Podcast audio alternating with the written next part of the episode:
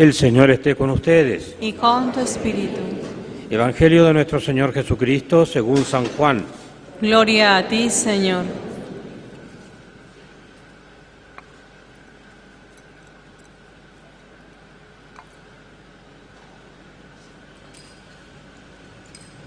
Antes de la fiesta de Pascua, sabiendo Jesús que había llegado su hora de pasar de este mundo al Padre, Él que había amado a los suyos que estaban en el mundo, los amó hasta el fin.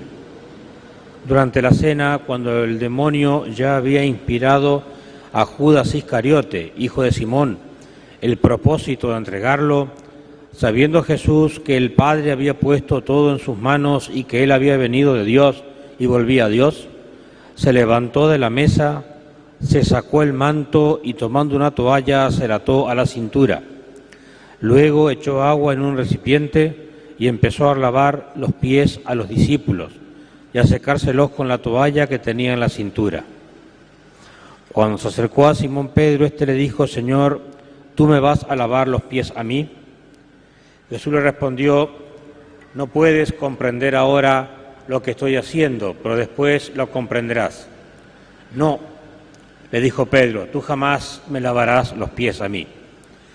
Jesús le respondió, si yo no te lavo, no podrás compartir mi suerte. Entonces, Señor, le dijo Simón Pedro, no solo los pies, sino también las manos y la cabeza. Jesús le dijo, el que se ha bañado no necesita lavarse más que los pies, porque está completamente limpio. Ustedes también están limpios, aunque no todos. Él sabía quién lo iba a entregar y por eso había dicho, no todos ustedes están limpios. Después de haber, lavado los pies, se puso el manto, volvió a la mesa y les dijo, comprenden lo que acabo de hacer con ustedes. Ustedes me llaman maestro y señor y tienen razón porque lo soy.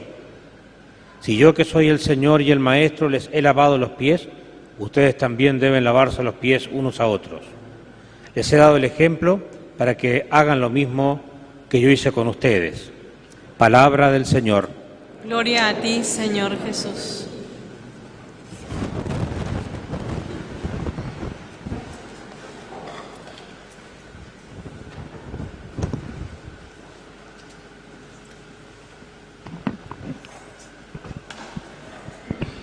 Con gran alegría estamos comenzando este sagrado triduo pascual con esta celebración de la Cena del Señor y quería traer para reflexionar en esta noche una figura que es muy bonita y que tiene un fundamento tan fuerte en la Sagrada Escritura.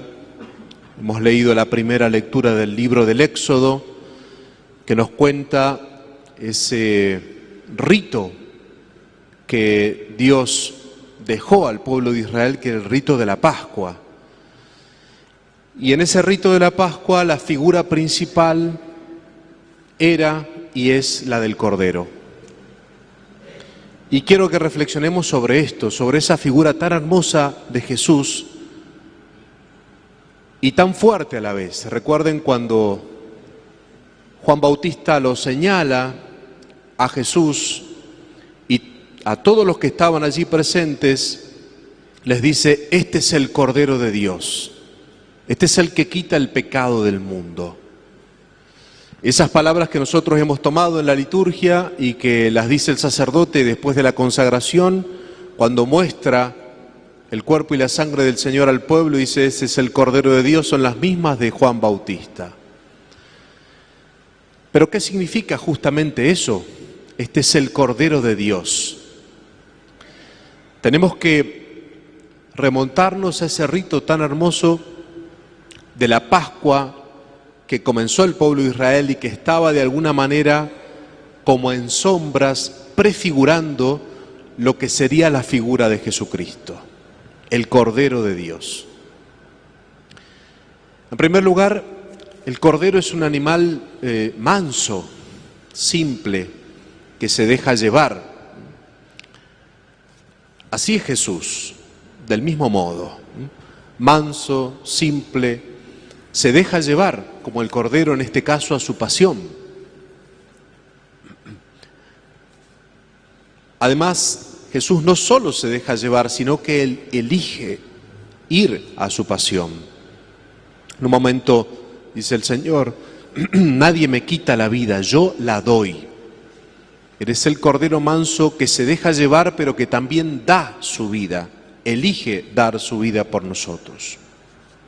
Así como aquellos corderitos en la época de la Pascua permitían ser sacrificados y se los llevaba al sacrificio, de la misma manera Jesús es ese cordero manso que se deja llevar al sacrificio y que elige Él ser sacrificado. Él es el cordero manso, pero también es el cordero inmolado.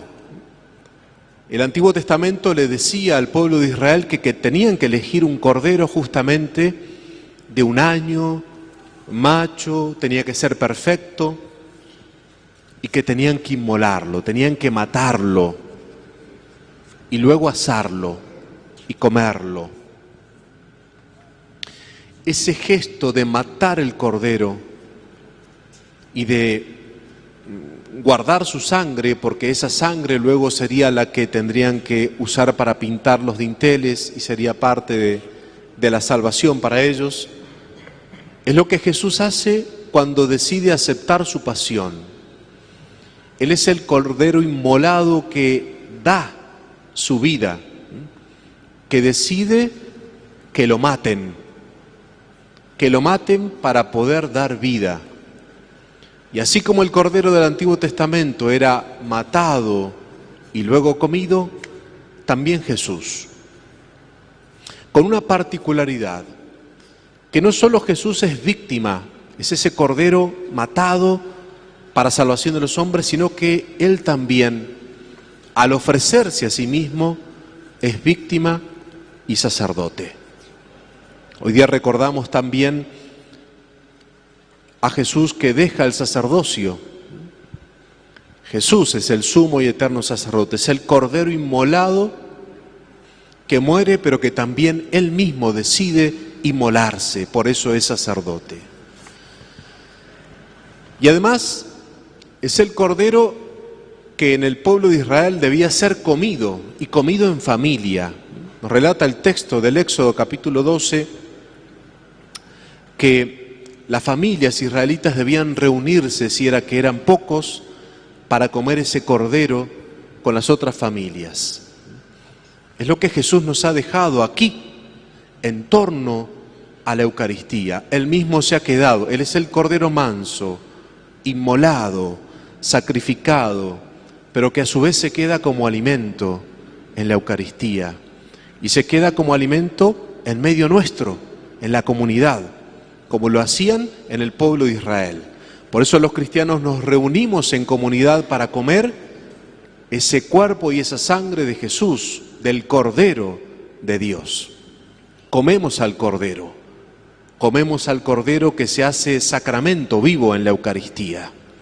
Hacemos lo mismo que hacía el pueblo de Israel al reunirnos en la celebración de la misa. Pero además, ese Cordero que es inmaculado, que es manso, que se ha quedado para que lo comamos en la Eucaristía, ese Cordero con su sangre salvó al pueblo de Israel. Porque todos aquellos que marcaban el dintel de su puerta eran privados del paso del ángel exterminador que mataba a todos. Los israelitas fueron salvados por esa sangre del Cordero Pascual. Por eso para nosotros es tan fuerte esta figura, porque la muerte de Jesús, el Cordero de Dios, es la que nos salva de la esclavitud del pecado, nos libera del poder del demonio nos libera de la muerte, del dolor, del sufrimiento, nos abre las puertas de la vida eterna.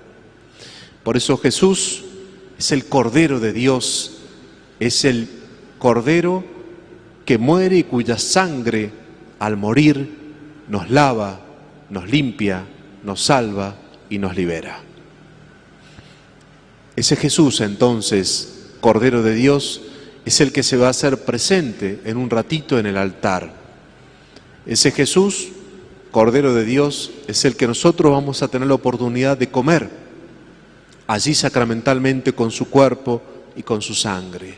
Ese Jesús, que es el Cordero de Dios manso y humilde, nos deja un ejemplo de mansedumbre, de humildad, de servicio, como lo hizo en la última cena, lavando los pies a sus apóstoles. Ese Cordero es aquel a quien nosotros seguimos. Pidámosle en esta noche al Señor que cada vez que miremos la figura, en nuestro templo tenemos allá arriba la figura del Cordero en el altar, aquí está tapada ahora por, unos, por unas flores, cada vez que miremos esa figura del Cordero o escuchemos que se dice este es el Cordero de Dios, recordemos todo lo que significa eso. Es el manso, es el humilde, es el que se entrega, es el víctima y sacerdote, es el que se nos da como comida, es Jesús el que con su sangre nos lava y nos salva. Ave María Purísima.